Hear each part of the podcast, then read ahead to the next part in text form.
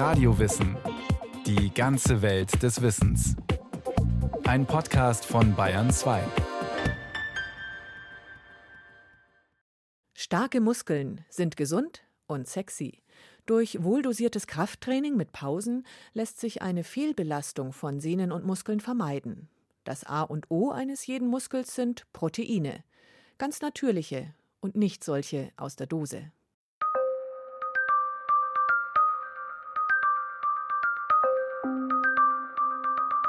Wir haben 654 Muskeln, die rund 30 Kilogramm wiegen. Unser stärkster Muskel ist der Kaumuskel. Muskeln verbrauchen fast 30 mal mehr Energie als Fettgewebe. Männer haben 15% mehr Muskelmasse als Frauen.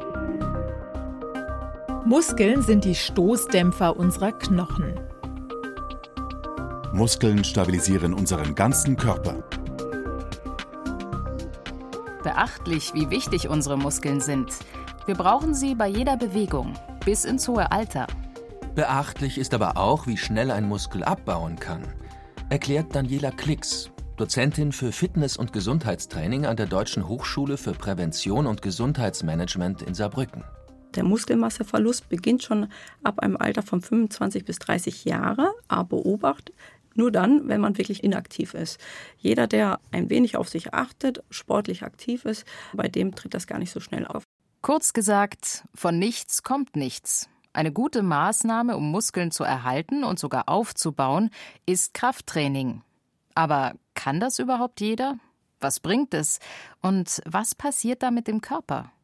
Um diese Fragen zu klären, haben wir für diese Radiowissensendung beispielhaft zwei fiktive Personen ausgewählt. Nennen wir sie Laura und Max. Ein Pärchen, Mitte 30.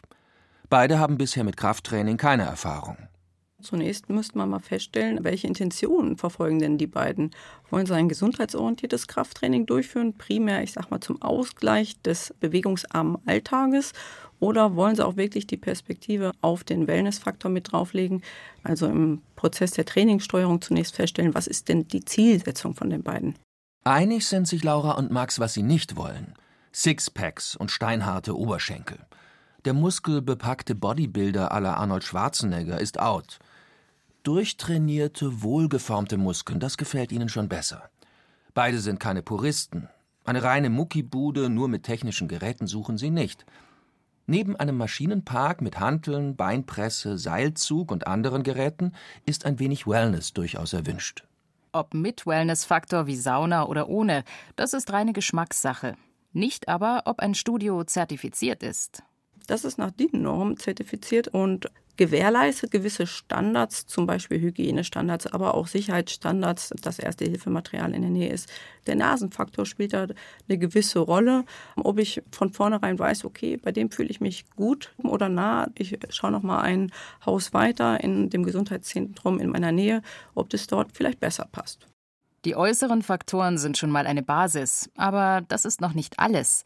Das Wichtigste ist die fachliche Qualifikation der Trainer dass der Betreuungsschlüssel gegeben ist. Es gibt ja gewisse Studios, ich sag mal wie Discounter. Pro Kopfzahl an Trainierenden sind gar nicht so viele Trainer vor Ort, dass eine Trainingssteuerung stattfindet. Und so eine Zertifizierung würde zum Beispiel auch sagen, okay, dieses Studio arbeitet mit einem expliziten Trainingsbetreuungskonzept, wo der Trainer dann auch wirklich vorgeht und fragt, okay, was möchten Sie denn erreichen? Was sind denn Ihre Ziele? Um das alles herauszufinden, werden Max und Laura das eine oder andere Probetraining machen und auch wenn ihnen das Personal sympathisch ist, sich immer nach der Qualifizierung erkundigen. Denn die Berufsbezeichnung Personal Trainer oder Fitnesstrainer ist nicht geschützt. Jeder kann sich so nennen. Es gibt keine gesetzlich geregelte Ausbildung. Und trotzdem gibt es Kriterien. Also generell empfehlen wir von der Hochschule, dass die Trainer mindestens eine Fitness-B-Lizenz haben sollten. Das heißt, diese Trainer haben die Grundlagen der Anatomie, der Physiologie, aber auch der Trainingssteuerung kennengelernt, sodass sie gerade den Einsteigern gut behilflich sein können, einen Weg ins Training, in ein systematisches, zielorientiertes Training zu finden.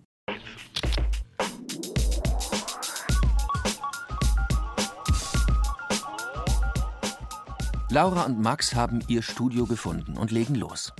Als Anfänger heißt es für sie langsam anfangen und das Pensum allmählich steigern, so Ingo Frohböse. An der Deutschen Sporthochschule Köln leitet er die Abteilung bewegungsorientierte Präventions- und Rehabilitationswissenschaften. Ganz wichtig ist, dass wir wissen, dass der Muskel vier verschiedene Anpassungserscheinungen hat und ich darf da keine überspringen. Als Anfänger muss also das Bewegungsmuster erstmal erlernt werden. Das nennen wir intramuskuläre Koordination. Denn Muskeln müssen ja zusammenspielen. Der eine muss locker lassen, der andere muss arbeiten. Heißt für die Praxis, der Muskelaufbau vollzieht sich durch mehrere Übungseinheiten. Am Anfang ist noch alles ohne Gewichte. Der nächste Schritt sind dann Wiederholungen mit einem geringen Gewicht. Erst danach kommt als dritte Stufe der Muskelaufbau. Da muss ich es so machen, dass ich die Muskulatur energetisch ausbelaste, also möglichst quasi leer, müde mache. Dann wächst der Muskel.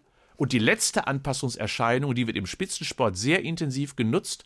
Und das ist auch schön für alle Menschen, die nicht Gewicht zunehmen wollen, sondern ihre Muskeln nur leistungsfähiger machen wollen, heißt höchste Belastungen, ganz wenig Wiederholungen. So weit sind Max und Laura noch lange nicht.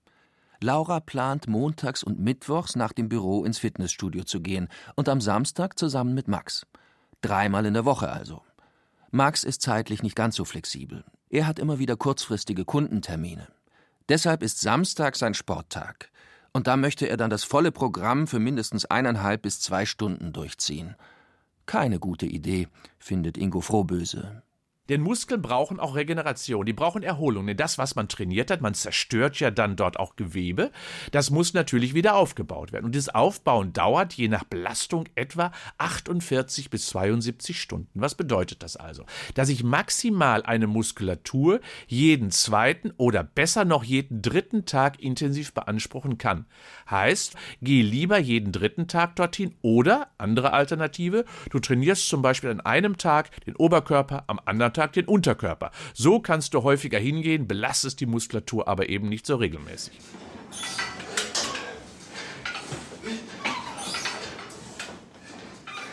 Muskelaufbau braucht Zeit und Ausdauer. Also zweimal pro Woche eine Stunde trainieren ist besser als einmal zwei Stunden. Denn viel auf einmal bringt nicht viel. Im Gegenteil, eine dauerhafte Überlastung der Muskeln führt zu Verletzungen.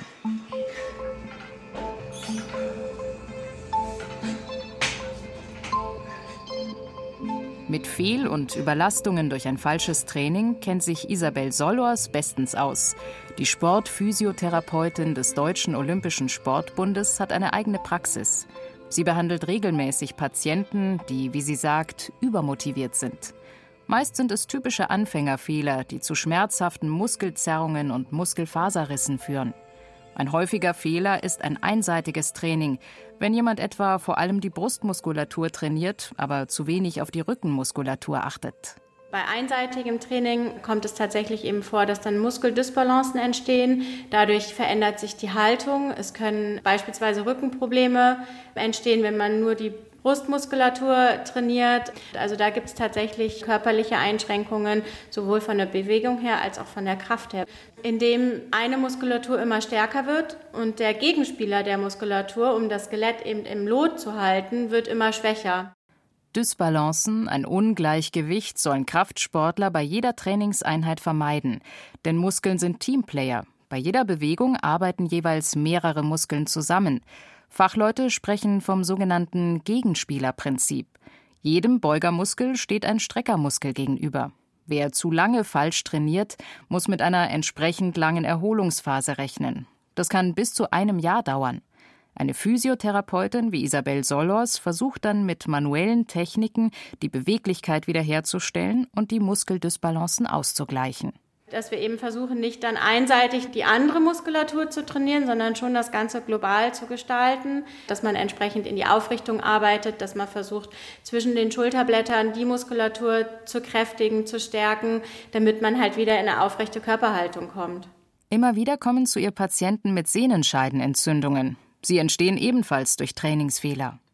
Die Sehne ist ja das Endstück der Muskulatur. Sie müssen sich das vorstellen, es gibt den Muskelbauch, am Ende sind die Sehnen und die Sehnen sind dann jeweils am Knochen befestigt. Und wenn man zu stark trainiert, kann es eben auch zu Rissen in den Sehnen kommen oder zur Überbeanspruchung, das heißt zu entzündlichen Prozessen. Und aus physiotherapeutischer Sicht kann man mit Elektrotherapie, manuelle Therapie, Lymphdrainagen kann man eben versuchen, die Entzündung aus dieser Struktur rauszuholen und dann kann man wieder trainieren. Und dabei bitte nicht gleich ins nächste Trainingsfettnäpfchen treten, Stichwort Beinpresse. Bei der Beinpresse kann man sogar ziemlich viel falsch machen. Man kann natürlich zu viel Gewicht nehmen und man sollte halt darauf achten, dass man im Knie 90 Grad gewinkelt ist, dass man weder zu nah noch zu weit von der Presse entfernt sitzt. Auch das Kopfteil sollte entsprechend richtig eingestellt werden. Also sich jetzt ohne einen Fitnesstrainer einfach selbst an die Beinpresse zu begeben, sollte man tatsächlich nicht machen. Der Trainer weiß, wie sich Muskeln und Gelenke schützen lassen, zum Beispiel das Kniegelenk. Das belasten Profisportler extrem beim sogenannten Powerlifting. Sie stemmen schwere Hanteln und machen gleichzeitig Kniebeugen. In einem viel bescheideneren Rahmen reizt das auch ambitionierte Hobbykraftsportler wie Max. Das setzt allerdings erst einmal gut durchtrainierte Muskeln und eine optimale Körperhaltung voraus. Wichtig ist, dass man, wenn man runtergeht in die Kniebeuge, dass die Knie nicht über den Fuß hinausschieben, sondern dass der Kniewinkel wirklich über dem Sprunggelenk liegt, dass man vom Oberkörper her, gerade von der Brustwirbelsäule, aufrecht ist. Und wenn man nach unten geht, neigt man den Oberkörper nach vorne und das Becken muss so ein bisschen nach hinten abklappen, dass man nicht in einem Rundrücken steht, aber auch nicht in einem Hohlkreuz steht. Klingt ganz schön kompliziert, auf was Laura und Max alles achten sollen. Und deshalb gilt für sie, wie für alle Anfänger, ein Krafttraining nur unter fachlicher Begleitung beginnen. Sie üben zunächst jeweils mit einer Trainerin, die zeigt ihnen nicht nur, wie es richtig geht, sondern räumt gleichzeitig auf mit typischen Mythen rund ums Krafttraining. Und da gibt es einige, versichert die diplomierte Sportwissenschaftlerin Daniela Klicks. Mythos Nummer 1. Fett wird isoliert abgebaut.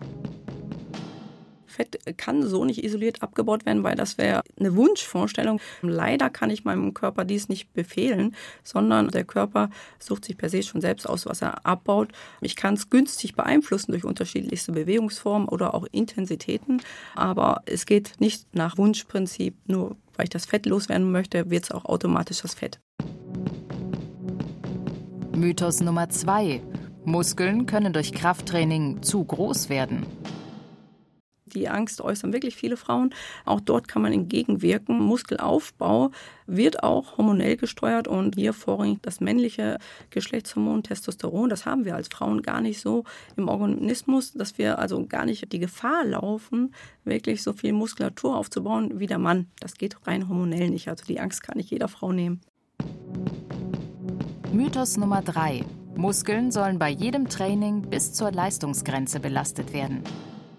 Nein, das ist nicht nötig. Im Gegenteil, das ist sogar sehr kontraindiziert, weil man, wenn man immer in die Ausbelastung geht, praktisch seinen Trainingsprozess unterbrechen muss, weil der Organismus so mit der Regeneration beschäftigt ist, dass die Regenerationsphase, die Pause länger wird und dadurch eine Kontinuität nicht gegeben ist. Also es muss nicht bis zur Ausbelastung sein. Im Gegenteil, man darf ein Training spüren, es sollte aber nicht schmerzhaft sein.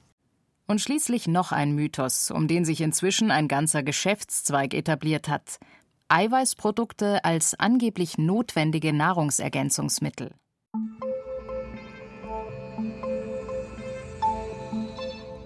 Muskeln brauchen Proteine. So steht es auf den Verpackungen von Proteinprodukten. Max ist nicht abgeneigt, ein wenig nachzuhelfen. Laura dagegen ist skeptisch. Sie hält Eiweißpulver aus der Dose für überflüssig. Und sie hat recht, bestätigt der Sportwissenschaftler Ingo Frohböse. Obwohl es stimmt, Muskeln brauchen Proteine. Proteine sind ja quasi der Hauptbaustein neben Wasser für alle Muskeln.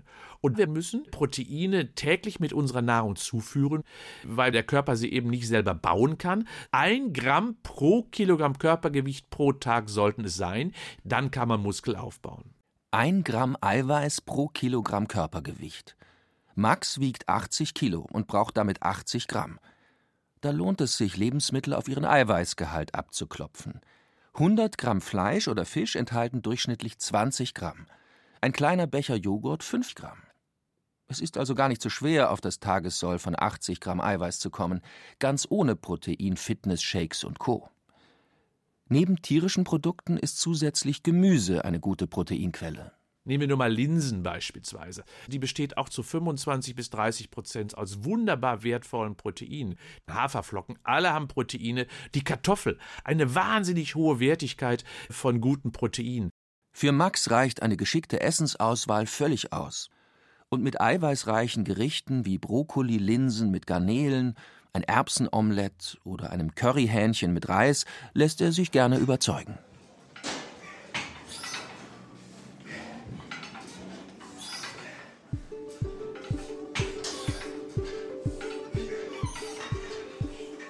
Max und Laura macht das Training Spaß. Seit einem Vierteljahr sind sie jetzt dabei und stellen fest, obwohl beide fleißig zweimal pro Woche trainieren, sind ihre Erfolge unterschiedlich.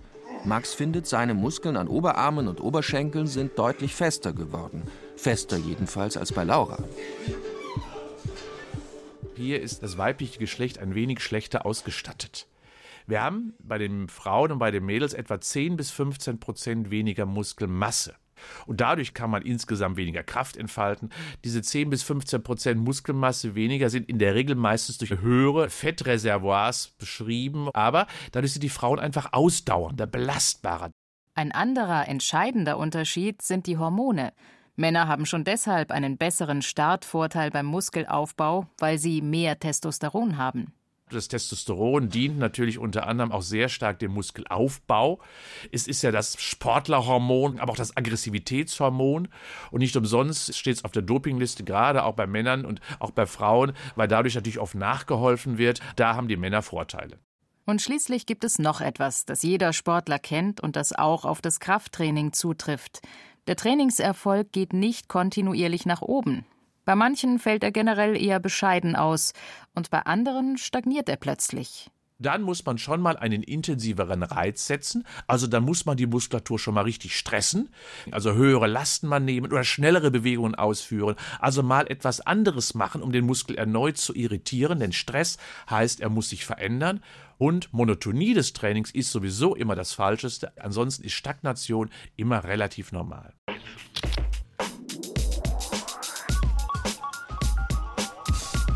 Max und Laura sind richtig im Flow. Deshalb möchten sie ihr Training möglichst im Urlaub beibehalten. Aber handeln mit in den Koffer? Eher nicht. Dafür lieber etwas Neues versuchen. Trainieren mit dem eigenen Körpergewicht. Das liegt momentan im Trend. Wäre das nicht etwas? Ein paar Übungen im Hotel? Auf jeden Fall. Die Vorteile sprechen für sich. Ich trainiere also nicht eben nur die Kraft einzelner Muskelgruppen, sondern bin in der Lage, ganze Muskelketten anzusprechen. Oberkörper und Unterkörper arbeiten miteinander zusammen, wenn ich mit dem eigenen Körpergewicht arbeite. Ich muss mich selber stabilisieren und sitze nicht festgezuckt in einem Gerät. Ich kann viel besser und kontrolliert die Bewegung oft beobachten. Allerdings müssen diese Übungen ebenfalls korrekt ablaufen, sonst drohen wieder Fehlbelastungen. Nur eine Anleitung aus dem Internet oder einem Buch reicht nicht. Bankdrücken, Liegestützen, Ausfallschritte und ähnliches sollte erst einmal ein Trainer vormachen.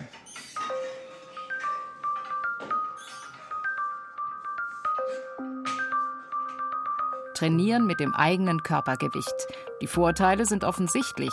Es ist nahezu überall und jederzeit möglich.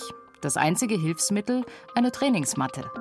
Nehmen wir an, Laura und Max, unsere fiktiven Krafttrainingsanfänger, haben Eltern um die 70. Können die mit Krafttraining noch anfangen? Unbedingt, so die Fitnessexpertin Daniela Klicks. Jeder kann zu jeder Zeit mit dem Training beginnen. Man kann mit 30 beginnen, man kann mit 70 beginnen. Es ist sogar sehr förderlich, auch im hohen Alter. Und auch dort kann man morphologische Anpassungseffekte erreichen, die dann wieder proaktiv für die Gesundheit und für die Gesundheitserhaltung sind morphologische Anpassungseffekte. Damit ist in diesem Fall gemeint, der im Alter abnehmenden Muskelmasse und Knochendichte gezielt mit Krafttraining entgegenarbeiten. Egal ob trainieren mit dem eigenen Körpergewicht oder in einem Fitnessstudio, die Spielarten eines Krafttrainings sind vielfältig und die gesundheitlichen Effekte wissenschaftlich belegt. Die Durchblutung wird angeregt, die Herzleistung steigt und starke Muskeln stabilisieren Knochen und Gelenke. Wir haben sogar eine ganze Reihe an Studien. Wir wissen, dass Muskeln, gerade wenn sie kontrahiert sind, sogenannte Myokine aussenden. Myokine sind Botenstoffe, die aus einem aktiven Muskel kommen und die ganz viele Einflüsse auf Muskeln und Organe, letztendlich in Form von Herz, Nierenarbeit, Leberarbeit ausführen. Dementsprechend werden diese in ihrer Arbeit stimuliert und optimiert. Genau diese gesundheitlichen Effekte sind es, die das Krafttraining von heute von einem reinen Bodybuilding von vor Jahrzehnten unterscheiden. Beim Bodybuilding geht es ja insbesondere um Volumina, um Definition jedes einzelnen Muskels. Und der Bodybuilder versucht natürlich jeden Muskel extremst herauszuarbeiten. Ein vernünftiges Muskelaufbautraining ist etwas anderes. Es ist letztendlich die Optimierung des Muskels, damit er all seine Funktionen optimal erfüllen kann. Und dazu braucht er Kraft, Ausdauer, Koordination. Das alles meint Muskelaufbautraining.